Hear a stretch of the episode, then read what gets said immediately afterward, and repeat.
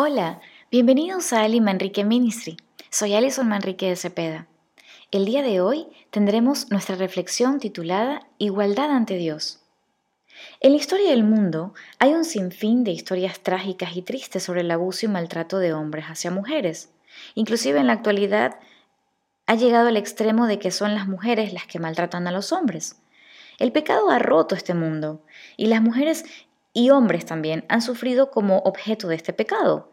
Pero el pecado no cambia el diseño original de la creación de Dios, porque este no fue ni a su plan. En la antigüedad, la mujer fue relegada, oprimida y anulada intelectual, cultural y socialmente, limitada exclusivamente a fines reproductivos. Aún en la actualidad, hay países y culturas que mantienen esta terrible posición, minimizando el valor de la mujer por encima del hombre.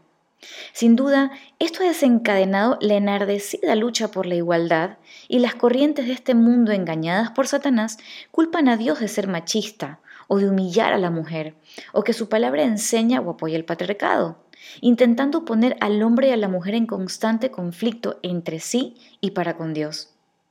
Colosenses 2.8 nos advierte, tengan cuidado, no presten atención a los que quieren engañarlos con ideas y razonamientos que parecen contener sabiduría, pero que solo son enseñanzas humanas. Esa gente obedece a los espíritus poderosos de este mundo y no a Cristo. Ante todo, ¿a qué llamamos igualdad? Se entiende por significado de igualdad a la condición o circunstancia de tener una misma naturaleza, cantidad, calidad, valor o forma, o de compartir alguna cualidad o característica. Por lo tanto, implicaría entonces que hombres y mujeres tienen la misma naturaleza y por ende deben recibir los mismos beneficios, las mismas sentencias y ser tratados con el mismo respeto. ¿Somos entonces iguales ante Dios? Por supuesto que sí. Tenemos el mismo valor por ser su creación, hechura suya, a su imagen y semejanza. ¿Qué nos enseña la Biblia? En primer lugar nos enseña que somos iguales en origen y creación. Génesis 1 al 27 nos refiere, así que Dios creó a los seres humanos a su propia imagen y semejanza. A imagen de Dios los creó, hombre y mujer los creó.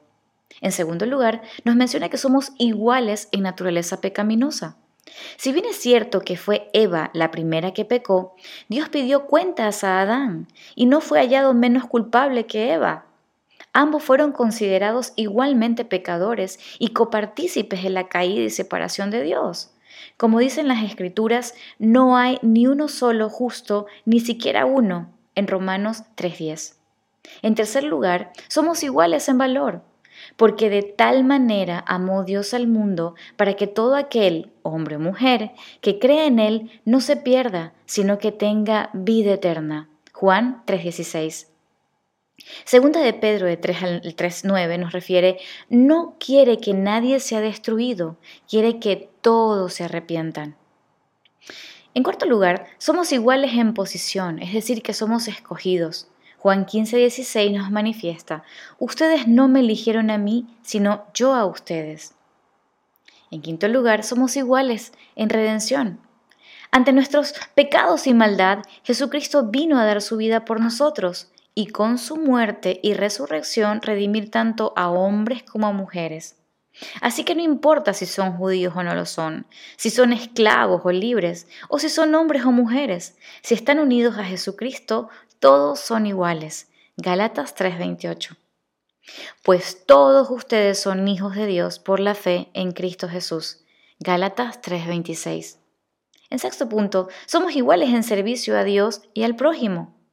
En 1 Corintios 12:7 nos refiere, a cada uno de nosotros se nos da un don espiritual para que nos ayudemos mutuamente. No sigamos creyendo en las mentiras de Satanás a través de las corrientes de este mundo. El arma de Satanás es la división, la separación entre hombre y mujer, ya que sabe que un reino dividido no puede prosperar. En Lucas 11:17 nos menciona, todo reino dividido contra sí mismo será destruido, y toda familia dividida contra sí misma se acabará.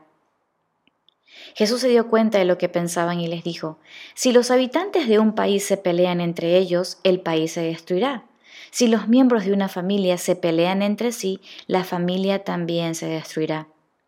Podemos externamente ser diferentes, aún en carácter y emociones, y cumplir diferentes roles establecidos por Dios en su sabiduría y para nuestra bendición cuando no alteramos su orden.